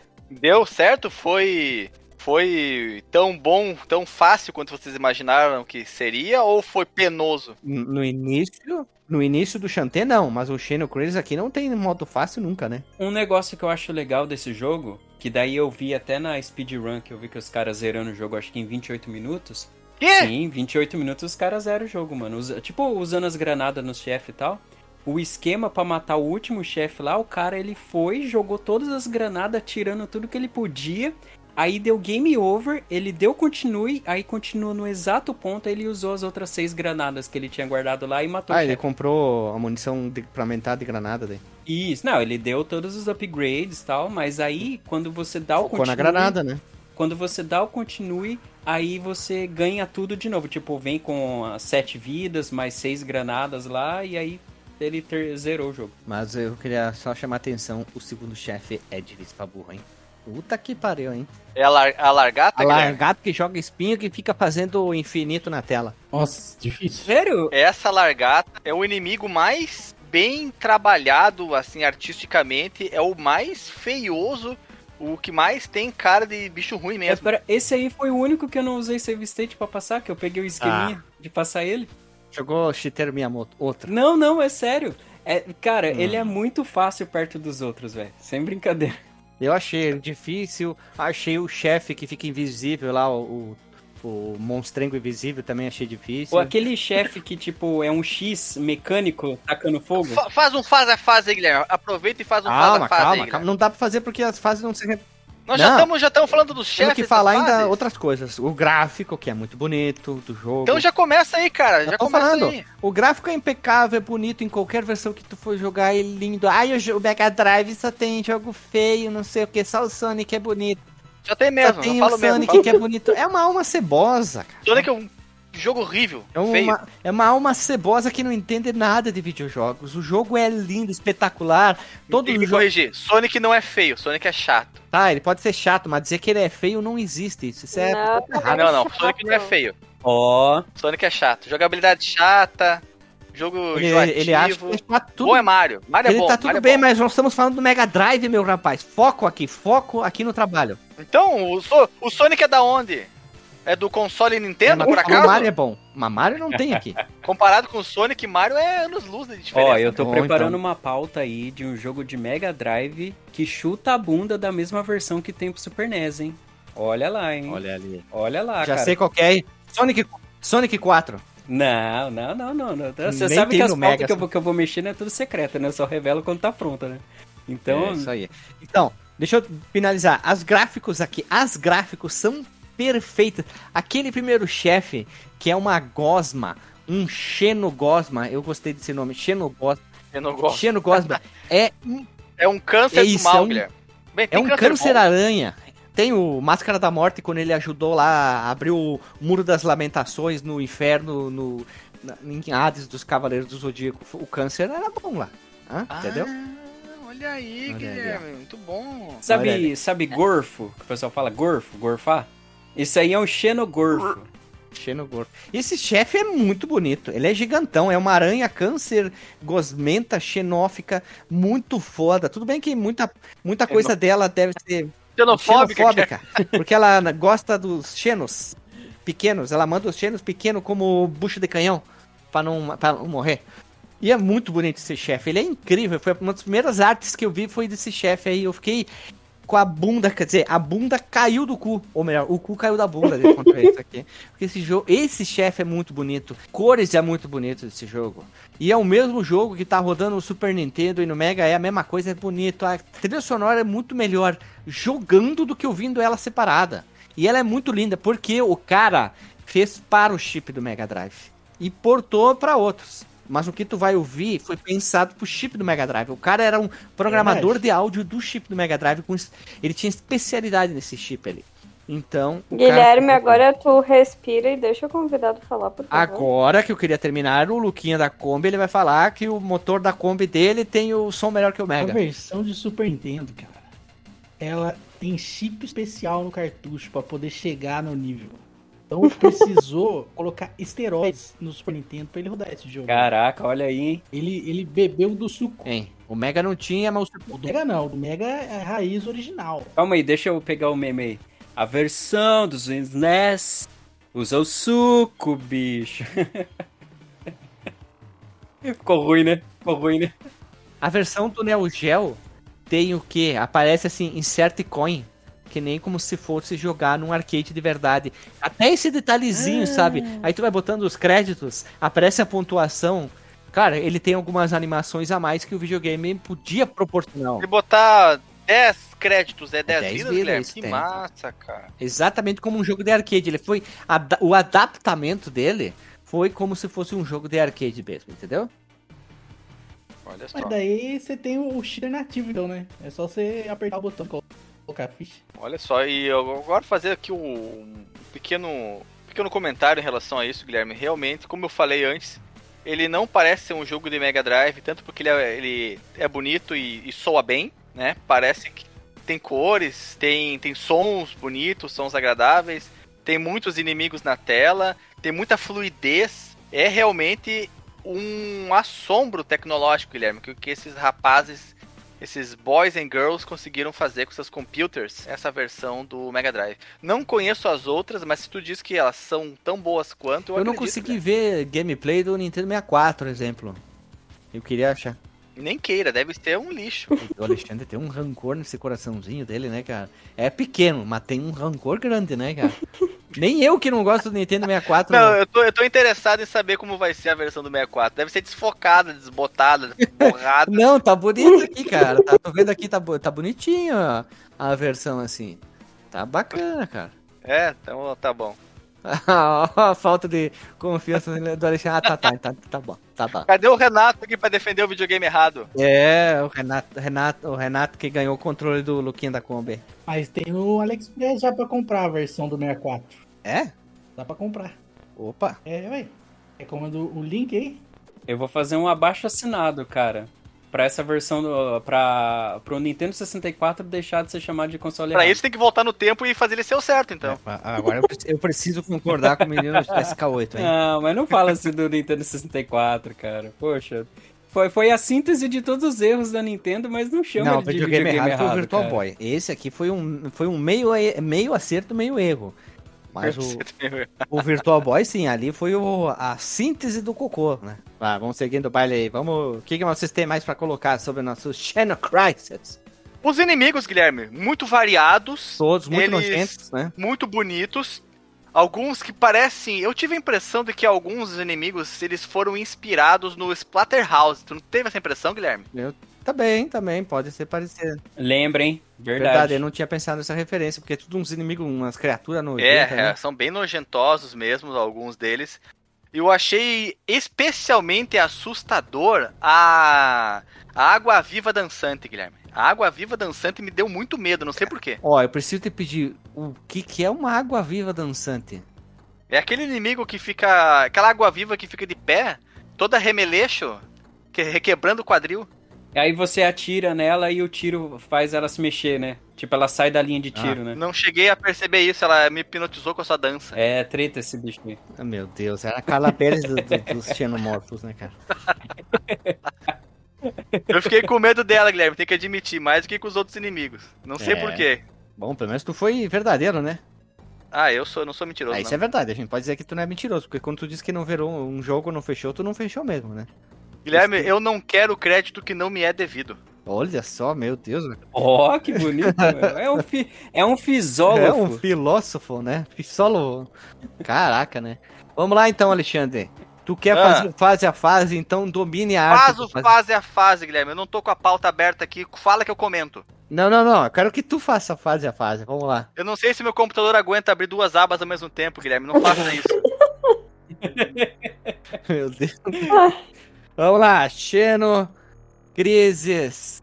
Ele tem fases. Quantas fases, Guilherme? Depende. Como assim depende, Guilherme? Não, tu disse que só terminou a primeira, então pra ti só tem uma fase. Não. Eu terminei a primeira e fui até a primeira sala da segunda. Ah, então tá bom. Então pra ti tem duas, sa- então, duas stages. Fui até o começo da segunda fase, Guilherme. Sem sa- save state, morrendo inúmeras vezes, fui até onde cansei. Quando eu, quando eu vi assim, ah, cansei, não, não quero mais morrer, eu parei. O jogo começa sempre com uma mini cutscene. Na verdade, antes da, da segunda, a partir da segunda fase nós temos uma cutscene aqui. Então o jogo começa com os nossos heróis, vamos chamar de heróis, né? Chegando naquele local com a navezinha deixando o transporte, abrindo uma portinha e eles adentrando, que é um local como uma espécie de laboratório ou área 1 e aí não temos que, como citar o que, que acontece aqui, porque as salas são diferentes, né? Nós vamos encontrar inimigos de vários tipos. Você pode andar a mais ou a menos na fase, porque daí você pode pegar dinheiro, pode pegar armas, munições, etc, ganhar mais pontuação. E por fim nós chegamos no chefe, que é aquele câncer-aranha gigante, ou conhecido como Shima, que é aquele bicho estranho gigantão lá, que é o primeiro Ah, chefe. uma coisa que nós não comentamos, Leandro, nós fizemos menção aí aos filmes do Alien, mas durante todas as fases ocorre uma invasão de aliens muito bonitinhos, né? Bonitinhos, mas ferozes, letais, assassinos, bravíssimos. Mas eles são muito bonitinhos. Inclusive trocam de cor, né? Tem os aliens vermelhos, tem os aliens roxos, tem, tem outras cores também dos aliens. E eles são como se fossem versões pocket, versões feitos para um jogo assim de mais infantil, mais divertido, mas não se engane, eles querem te matar. Aí, ao final dessa parte aqui, nós temos uma pequena cutscene, cutscene que os personagens estão, mesmo tu jogando em um, aparecem sempre os dois que eles, eles vão conversando, né? Aí vem a, a lojinha, você vai seguindo sempre essa estrutura aqui dentro do, do jogo. Essa parte tu viu da lojinha, né? Eu? Tô falando comigo? Sim, contigo. Mas é claro, Guilherme, tu acha que o quê? Tu acha que eu não, que eu não passei de, de, de fase alguma vez pra não, pra não ver a lojinha? Ah, tá. Passei, a cara. área, área 2, The Facility. Que também aqui nós temos uma cara de laboratório. Não sei se vocês tiveram essa mesma noção aqui. Nós temos inimigos novos também. Esse jogo tem muitos inimigos diferentes. Não é aquele punk genérico de Binner Up. Tipo do Rival Turf, que tem três inimigos. Aqui tem inúmeros inimigos, né? Muitos, Guilherme. Tem, inclusive, principalmente quando aparece ali na, na área 4, vi aqui no YouTube Station, tem o bicho, as minhocas do Duna. É, calma, quem- quem- calma. Na área 2 ainda nós temos o Death Ah, Viper, desculpa. que é aquela chefe minhoca que fica andando e fica liberando os espinhos. Na forma fácil do jogo, ela libera só quatro espinhos do rabo, que é cima, baixo, esquerda, direita, e na parte difícil são oito direções do espinho. E quando ela dá aquele tirinho, no level difícil são três direções diferentes e no level fácil é, é um tiro só. Como é que tu fez, Floriano? Tu disse que foi bem fácil matar Não, ela. você vai desviando, porque eu joguei no, no Easy também, não joguei no difícil, tá? Mas você, como ela se move devagar, você vai, ah, o ponto fraco dela é a cabeça. Então você vai sempre na frente da cabeça dela ali, andando assim, conforme ela vai andando, vai atirando na cabeça dela, sem parar. E tá, enquanto você tem granada, você tá atirando também. Ah, não usei granada não, fui só no tiro mesmo. As granadas, o esquema é usar contra os chefes É. mesmo, cara. Porque elas tiram muito life, né? Então guarda todas as granadas e descarrega tudo no chefe no momento Tipo, oportuno. primeiro tu entrou Porque na sala, já tchá, tchá, tchá, joga todas as granadas rápido. né? Não, é assim, ó. Você vai atirando, porque tem hora que você joga a granada e ela quica pelo chão e ela explode longe do chefe. Então tem que ser bem certeiro o tiro. Tem que ser na fuça, Guilherme. Isso. A exatamente. terceira fase se chama As Dunas, que aí sim, a fase da areia. Esta fase aqui, a- o bicho pega pra caramba. Não tem chefe, né, não tem chefe final, mas tem praticamente todos os inimigos são novos e vários saem da areia. E esses inimigos são muito chatos, porque eles simplesmente, quando eu dava o rewind, eles podiam sair de um local, tu voltava, eles saíam de outro, às vezes tu dá a cambalhota e tu acaba parando exatamente quando sai o inimigo do chão. Tem os muguerço, que eles caem em cima de ti, que tu não sabe se. Que às vezes assim, tem a sombra, só que tu tá mexendo pra lá e pra cá, pra lá e pra cá, fazendo a lambada, e aí de repente tu para no mesmo lugar que cai os mugueiros. Tem muito inimigo chato ness- nessa parte aqui, e eu achei a fase mais chata de todas. Ela é bonita, mas chata. Não, mas ela é, é difícil demais, cara, essa fase, velho. Todo mundo fala, né? Pelos comentários que eu vi, que as fases pra frente depois dela não são tão difíceis quanto, cara. Não sei se é porque não tem chefe nela, mas é muito Mas a difícil. fase inteira é uma batalha contra chefe, porque tem tantos inimigos. Tem aquele outro. Primeiro tem um inimigo. não, Guilherme, não, Ah. não. A fase inteira é uma batalha contra inimigos da fase. Tá bom, então. Tá bom. Não vamos complicar. Não Tem tem, um inimigo- chefe, não um inventa inimigo história, que Guilherme. explode. Aí depois tem um outro inimigo que ele pula, que é tipo, parece uma boca que veio do Splatterhouse que pula, pode cair em cima de ti. Ele muda toda vez que tu dá o rewind. E também tem um outro lá que ele pula. Pula não, ele joga uma bomba que joga uma meleca que fica no chão também. Então são inimigos bem chatos e bem difíceis. Fora que aquele que fica andando pela terra, pela areia e depois sobe, ele dispara também. E às vezes quando tem um 7, 8 na tela, todos atiram ao mesmo tempo, é, é, é choro. Não tem o que fazer, né? É bem difícil essa parte aí. É. E tu morre pra caramba, né? Perde vida pra caramba também. Não, é muito difícil, cara. Sabe, eu tô vendo aqui no, no, no, no YouTube Station, o cara não morreu não, Guilherme. Será que nós somos tão ruins assim? Somos ruins, sim. É porque esse jogo, ele exige de você um domínio bom da esquiva, né? Porque a esquiva te deixa invencível. Então, se você for um cara muito rápido em esquivar, atirar, meio que ter aquele senso assim de prever onde vão aparecer os inimigos, você consegue levar o jogo, entendeu? Descobri agora que a esquiva deixa invencível. Tô achando ótimo, assim, o jogo de- começa a ficar tão bom depois que a gente começa a gravar. Sim, mas eu tinha falado que, Pois tu, é. que tu dá esquiva e tu fica E invencível. eu peguei o esqueminha da faca bem depois. Foi porque eu Uhum. tava usando o X. Senão eu não tinha pego o esquema. É porque a, a facada também é automática, né? Quando você tá próxima do inimigo, ela, ela atira. E, e é praticamente muitos inimigos, é um golpe só, mata, né? Ela é bom quando tu perdeu a munição. Tu tenta chegar perto, pelo menos um inimigo que tá muito perto de ti, tu consegue acertar um. né? Pelo menos isso, né? Tem essa Sim. parte boa, né? É, outra coisa que eu tô descobrindo agora, mas tudo bem. O que eu peguei é rolar pra trás do inimigo.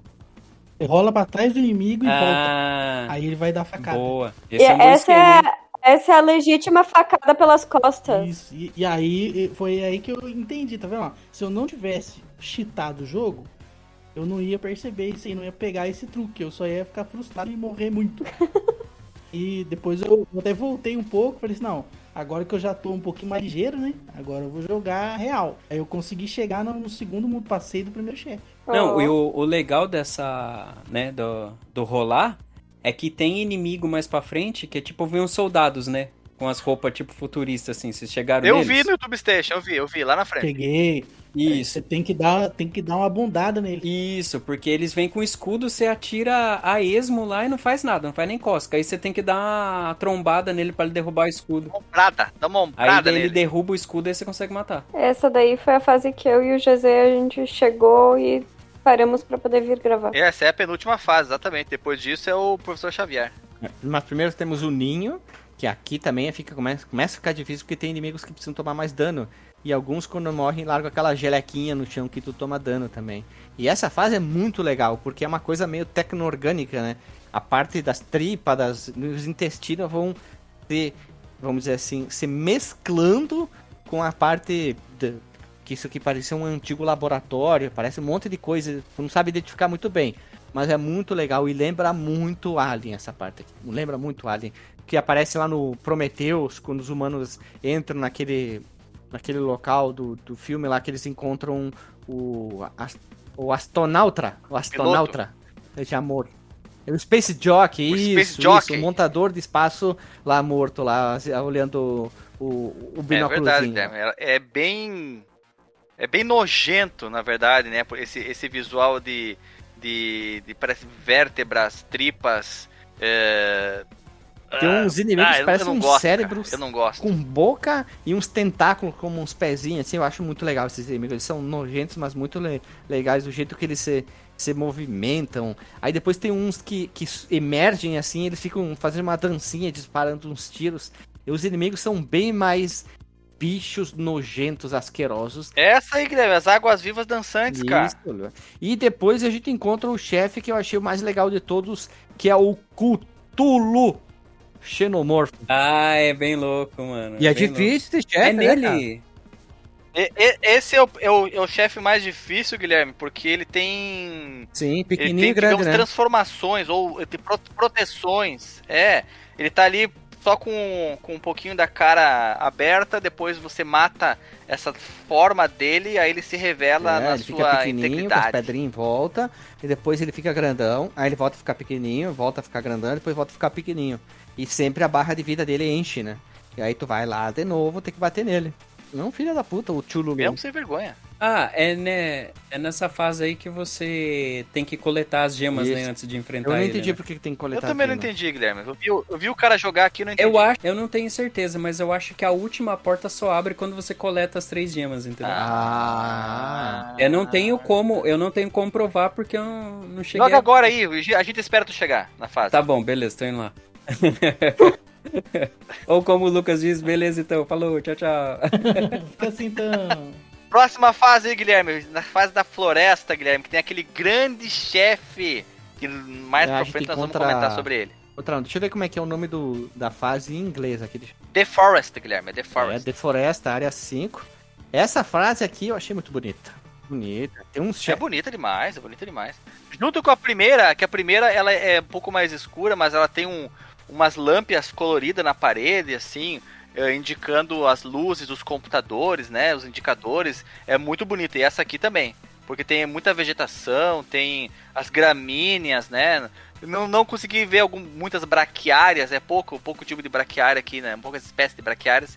Tem mais gramíneas, então fica uma, uma, uma vegetação mais condizente Eu com gostei floresta do inimigo mesmo, né? que é um olho com uns tentáculos como patas também. Eu achei bem legal esse, esse inimigo. Parece um, um. Sei lá, parece o Wachowski Ele, eu, do eu Monstros tenho a S.A. impressão que eu, eu, eu tenho a impressão de que eu já vi esse monstro em algum outro videogame. Eu Não, será que não é inspirado no Half-Life? Não tem um Ah, bicho não parecido sei. com ele no Parece o Half-Life? Wachowski lá do Monstros S.A., só que a versão demoníaca dele, né?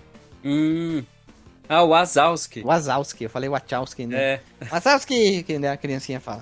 Esse- essa, fase, essa fase aqui é muito legal, mas aqui é bem difícil pela quantidade de inimigos que aparecem na tela, principalmente aquelas erupções que saem do chão, que largam umas bombas, e Isso. os cérebros pulantes, né? Os muguerços que atiram também, tem as minas, ah, tem as minas pô, as minas pá, tem um monte de coisa. E aí vem aquele chefe que ali ele morreu logo no início da batalha, porque eu demorei de pegar jeito, porque é um monstro invisível, né? Só vê ele atirando em ti. Sabe qual o nome dele, Guilherme? Largma. Largma. O Largma, o Teardrop. Teardrop. Que, traduzindo, teardrop quer dizer o quê? Largma. A lágrima que caiu. Isso aí. Esse, esse- Isso. Ah, vocês estavam falando da, da máscara, né? Ah, O uso dela. Nessa fase da floresta, esses bichos que fica cuspindo bomba e depois explode, é aí ele deixa a fumacinha verde lá que é venenosa. Ah, entendi. Peguei o raciocínio. Esse chefe eu demorei pra matar ele. Ele não é difícil, só que eu tava com o poder mesmo. Não! Como não? Tô vendo aqui o vídeo, não consigo nem acompanhar o que o cara tá fazendo, Guilherme. Mas eu não conseguia dar muito dano. Nossos personagens não dão muito dano. E a partir da metade da vida dele vem um, um árvaro te perseguindo que quando chega perto de ti ele explode. Que torna mais difícil ainda a batalha, né? É, esse, esse Álvaro que fica pra lá e pra cá na tela, que só esperando tu, tu passar na frente dele, ele é muito perigoso, Guilherme. Muito perigoso e chato para um cacete, né? Tomei muito dano do Mas é muito boa a ideia de- desse, desse inimigo aqui, o Largman.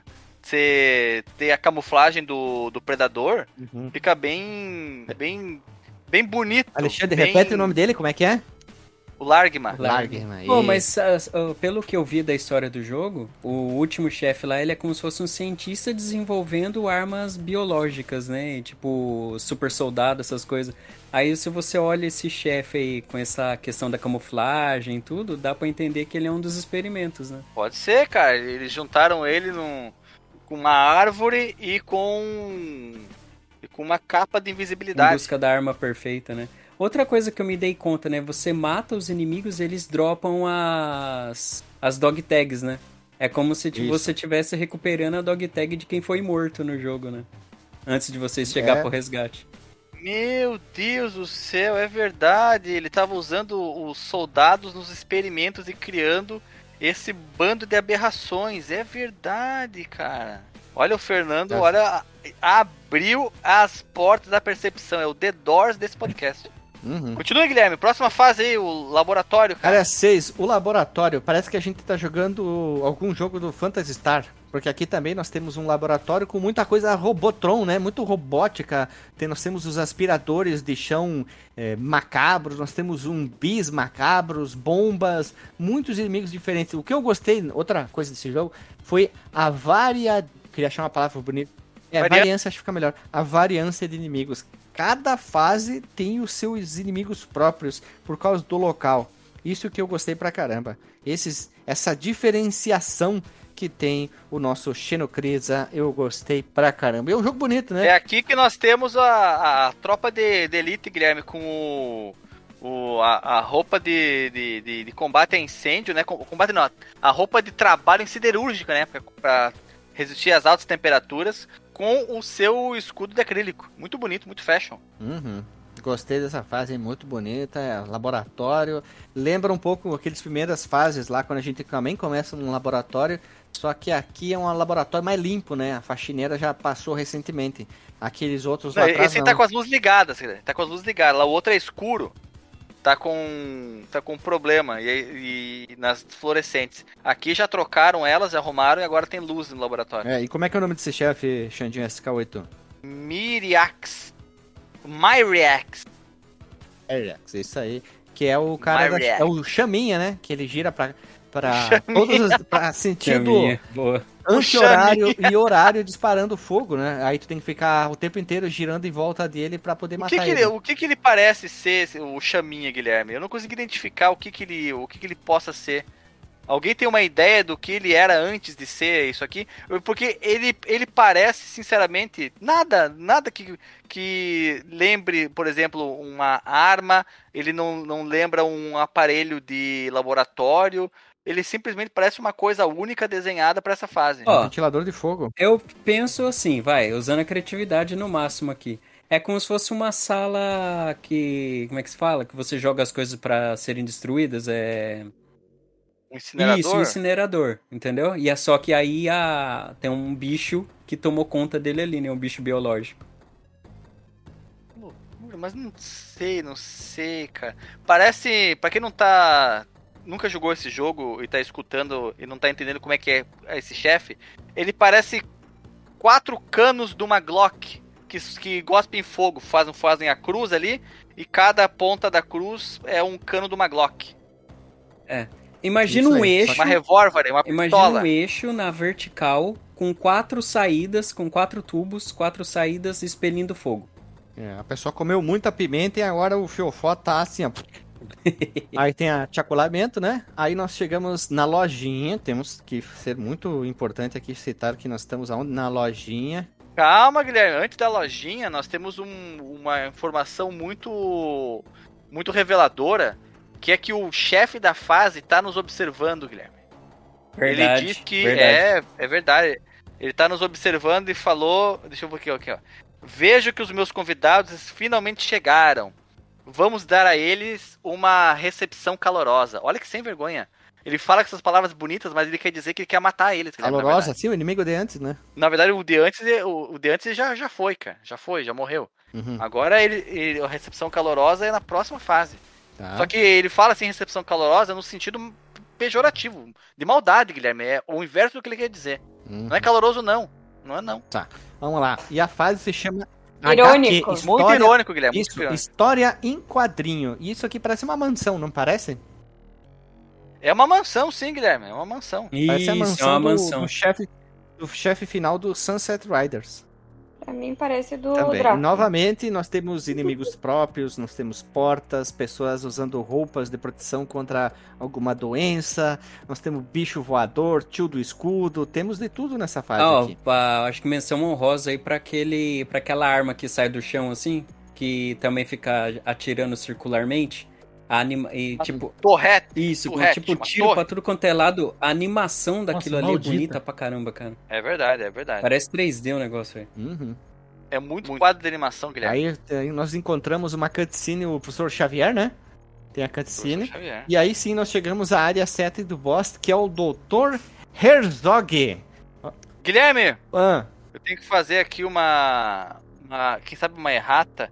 Na fase anterior ali, com a Glock de fl- fla- flamejante, hum, eu falei que o- os soldados tinham os escudos de acrílico. Não, não tem. É na última fase. Ah, exatamente. Ah, Antes eles estão sem o escudo. Eles aprenderam que eles iam perder sem o escudo. E na próxima fase eles vieram com o escudo. sim. E aqui E nós, perderam igual. nós enfrentamos o chefe final, que é o Boca de Sacola, né? É, boca de sacola com braço de lâmina. Ele tem uma lâmina numa mão e no outro ele tem garras. Ele, porque como ele tem uma bocarra gigante e sai um monte de coisa dele, eu chamei ele de boca de sacola e os filhotezinhos dele parecem umas aranhas, né? Porque o Herzog vira nesse bicho, que dá a entender. A não ser que ele caiu naquele buraco e o bichão ali veio e, e coisou a gente, né? Que? Tipo, enfrentou. Não entendi quis- nada, Guilherme. Re- Repete essa frase aí, cara. Ficou... Não entendi. Pode falou? ser que o Dr. Herzog caiu no buraco que tem no meio da batalha e veio esse bicho. Ou o Dr. Herzog virou esse bicho. Ele virou, Guilherme. Não, não ele vi. virou porque.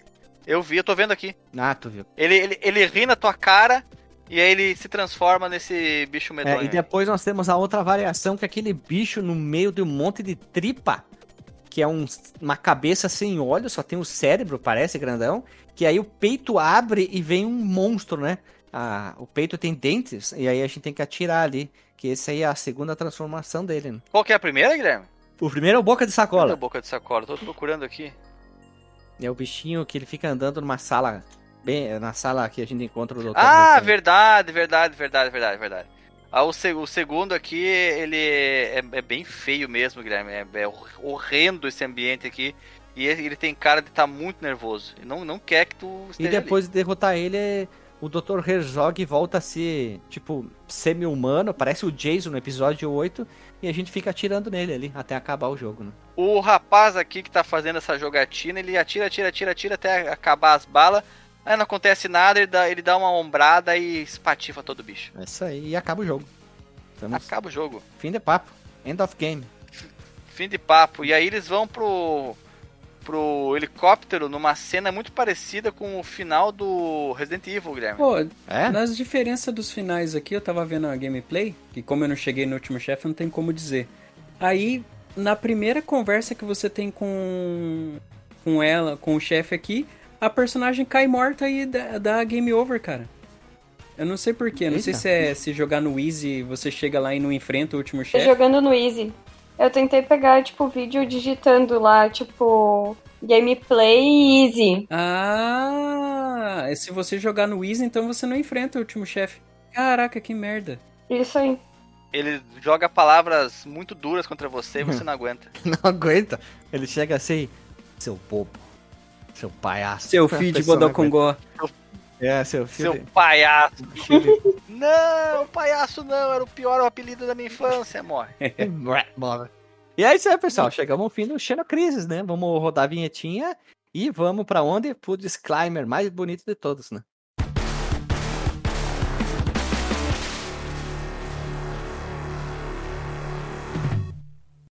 Voltamos da vinheta, meu povo amado e povo querido, e vamos agora pro disclaimers. Tu, Lily, qual é o disclaimer da noite aí? Nossa, esse vai ser tenso. Eu vou dar o selo de jogão e deve ser jogado pra esse jogo. Porque, em primeiro lugar, eu acho que o que a equipe fez foi realmente sensacional, assim, e que eles conseguiram provar que o Mega pode ter jogos ainda mais incríveis do que eu já acho, por exemplo, Sonic 2. Mas temos algumas pessoas aqui nessa gravação que discordam disso. e tá tudo certo. Enfim, jogão deve ser jogado justamente pelo trabalho da equipe ali. Acho que só o fato de eles terem conseguido bater a meta em 48 horas já prova o quão também incrível é esse projeto. E também conseguiram fazer versão de cartucho, não só digital, então parabéns mesmo. Mas eu vou botar uma nota de. O problema não é você, sou eu. Exatamente. Justamente por causa ali desse nosso problema ali com o controle, que agora eu quero configurar novamente, jogar de uma forma talvez melhor. E também pela questão de que algumas coisas no calor da emoção ali, sem as vidas, o, o cheat aí do Lucas, não, não pude perceber, mas eu nem sabia que o personagem tinha faquinha. Eu nem sabia que ficava invencível enquanto rolava. Eu nem consegui usar o, a parte de rolar direito, porque eu tava tão pensando, atira direita, atira para cima, qual botão é mesmo, esquerda onde, não sei lá o quê. Então, enfim, tenho que jogar de novo para poder perceber que realmente o problema não é o jogo e era eu mesmo. Tu, Xandinho SK8. Um jogo muito divertido, Guilherme. Fiquei muito feliz de tê-lo conhecido. Depois que eu consegui melhorar minhas habilidades de anda, tira, mira, corre, giruleta, eh, voadora, quem sabe eu, eu vá mais pra frente. Fui na cara e na coragem, não sei porquê, não quis usar save state nem nada. Eu talvez seja o estilo do jogo que me levou a tomar essa decisão, pois ele ser mais frenético, ação muito rápida, não daria tempo para ficar. Seria mais. Seria muito oneroso ficar indo e voltando no save state, então eu decidi, ah, sabe de uma coisa? Vamos que vamos e vou ver até onde que vai. E foi assim. Gostei muito, Guilherme. O... Foi uma grata surpresa ter conhecido o Xenocrisis. Tu, Fernandinho Floriano. Cara, eu já vou dar a nota logo de cara. É jogão, tem que ser jogado. A última vez que eu fiquei assim, tão pimpão pro, por um game foi com o Vampire Survivors, né? Lá do, do Android. Cara, é um jogo maravilhoso. Gameplay divertida pra caramba. Se você tiver com problema nos controles, vai lá. Faz a configuração que você melhor se adaptar. Porque vale muito a pena jogar. Sabe? É, questão, ah, poxa, mas eu quero comprar a cópia, a cópia física, compra, porque vale a pena, é um baita de um jogão. E é aquilo que eu disse no início, né, cara? Eu tô com a minha mão aqui, meu ombro esquerdo aqui, destruído depois de jogar isso aqui. Porque ele exige muito dos seus reflexos. Eu gosto muito de jogo de luta e não jogo muito atualmente, justamente porque eu só posso jogar uns 10, 15 minutos sem sentir dor. Esse game aqui eu tive que ir jogando aos pouquinhos. Porque eu jogava aí uns uns 20 minutos já começava a doer a mão, tinha que parar. Aí depois passava umas duas horas, tô sem nada para fazer, tô de férias mesmo. Aí eu sentava lá, jogava mais um pouquinho, né? No save station mesmo. Aí cheguei no, na última fase lá. Só não matei o último chefão. E é isso. É, com Lambeta, isso tu me lembrou de uma coisa que eu comentei com o Gui sexta-feira. Eu tava ouvindo o podcast do Yoshi, que por, por sinal está sensacional. É, como diz, parabenizando ao, aos envolvidos, mas eu percebi naquele podcast que todo mundo tem um talento nesse podcast. E o, meu, e o único talento que eu tenho, eu não consigo utilizar direito. Que é tipo, porque eu sou fisioterapeuta, é o único talento que eu tenho é esse aí. Eu falei pro Gui que eu ia começar a lançar uma série de, por favor, façam perguntas relacionadas às dores que eu vou responder. pra poder usar meu talento no podcast, porque senão não Olha vai ter. Eu não, eu não fui atrás, eu não fui atrás para investigar, preciso fazer isso, mas eu, eu acredito que o meu problema seja alguma coisa relacionada a túnel de carpo. Eu acho. Mas daí é só pegar outra estrada, não precisa passar no túnel do seu carpo, né? Tá, pois é. Pô, é. Faz todo sentido. Porque começa a doer no punho. Quiropraxia é tudo Como? mentira? Será? Quiropraxia é tudo mentira? Ah, sei lá, hum. mano. Mas que é cabuloso é. Eu ia dizer que tudo mentira não é. Mas que a única coisa que resolve também hum. não. eu sou daquela. Mas é bom. Pelo hein? que eu vi até hoje, o que pega é, é, fazer sempre alongamento e exercício físico. Aí o corpo ele vai voltando pro eixo de novo. É que é o que a gente tem de mais comprovado em em referência científica. Atividade física. Tu, Luquinha? Bicho, foi uma surpresa muito alegre. Não conhecia esse joguete e fiquei apaixonado. Comecei a jogar e o jogo foi me dominando. Quando eu percebi, eu não conseguia É. mais parar. Então, jogão e merece ser jogado. É, é apaixonante. É apaixonante mesmo, cara. Impressionante, cara. Quando eu percebi que era. Quando eu percebi que era aleatório, aí, aí minha cabeça explodiu. Pois, aí, aí melhora. Alea- Aleatório, tu quer dizer a geração da, dos inimigos nas fases, a as salas esquerda, direita, cima e baixo, cada vez que tu joga é diferente, é isso, isso? e ele, tem o número da semente ainda, né? Quando você aperta o start, ele aparece o número da semente. Ah, isso, ah, é verdade. Eu fiquei pensando, o que que é essa semente aí? Não sei, tem- Ah, tem- explica pra mim, o que que é isso aí? Tu pega, põe na terra, planta, nasce uma árvore, né? É, é o, o número. Que... Isso, uma árvore de números. É, a, a semente, o número de semente ali, ele é o que, assim, o, o número raiz randômico que o jogo, a partir dele, criou tudo. Então, se você tiver uma opção de você digitar o seed e você colocar lá, você vai jogar o mesmo jogo, entendeu? Ah, tipo a mesma sala. Isso, ele vai ser tudo igual. Ah, Então, o pessoal usa, tá acostumado muito com isso aí no Minecraft, né? Porque ele, o Minecraft também é procedural e ele é desse jeito. Ele mostra um- uma chave lá gigantesca, que é a chave que causou aquele mundo existir daquele jeito. Então, se você digitar a chave pra você entrar, você vai entrar no mesmo mundo. pô, legal isso aí, mano. Eu só não vi uma opção de você digitar a chave, né? Mas, de repente, em versão de computador tenha. E o teu jabá, Luquinha Leal? Eu jabá pra me seguir no- nos twitters, É, no X agora. Me segue lá, Lucas Leal Dev. E todos os negócios é Lucas Leal Dev. Tu tem que mudar pra Luquinha da Kombi, cara. Mas e se eu tiver dificuldades financeiras e vender a Kombi? E Ah, aí? daí tu troca pra Luca, Luquinha Leal deve, né? Luquinha quebrado. Luquinha sem a Kombi. Filha da mãe, né, cara? Por fim, eu, jogão e deve ser jogado. Quando eu bati os olhos, ouvi das orelhas nesse jogo, eu disse, bah, isso aqui tem potencial, vai dar um brodo bonito, vai dar uma coisa bonita. Tem outros jogos que estão saindo tanto para o Mega Driver, Super Nintendo, Nintendinho. Esse episódio é o primeiro de muitos, como a gente já falaste, para você, pessoa humana ouvinte. Então a gente vai trazer mais desses joguinhos novos com cara de velho para consoles antigos também. Então é importante a gente trazer isso aí. A gente poderia falar, tipo, o jogo que tá saindo agora, como exemplo, o The Last of Us 2 Remaster, remasterizado, ou sei lá, trazer o. o- eu não sei o que, que tá saindo de jogo, tá? Não sou o grande acompanhador ali.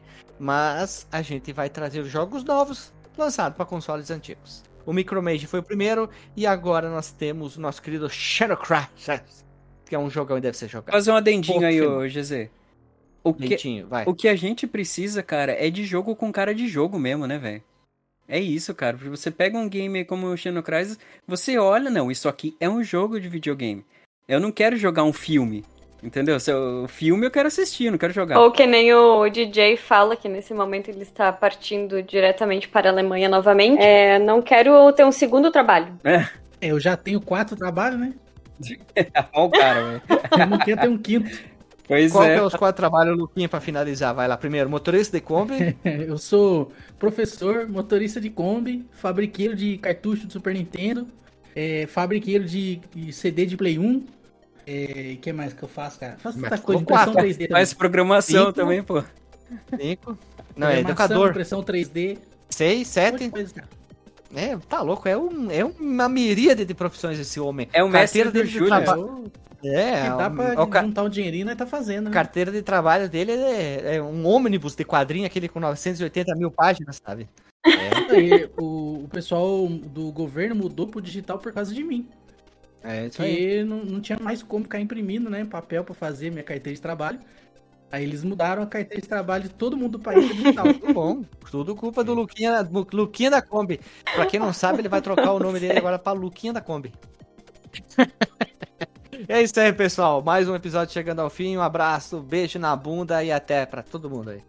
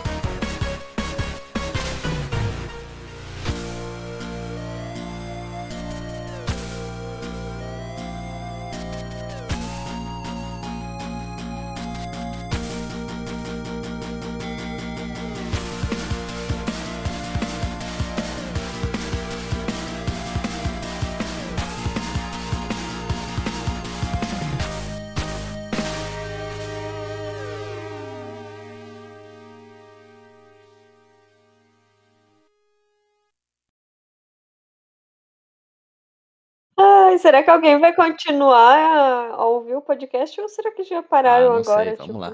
Tem aberturas piores que no processo de reedição, assim, a gente não vai pra frente, hein? Mesmo cortando os Z's e os As, parece que não diminui nada a abertura, parece que ela ficou maior. Parece que ficou maior. O efeito contrário, né, cara? Como é que pode isso?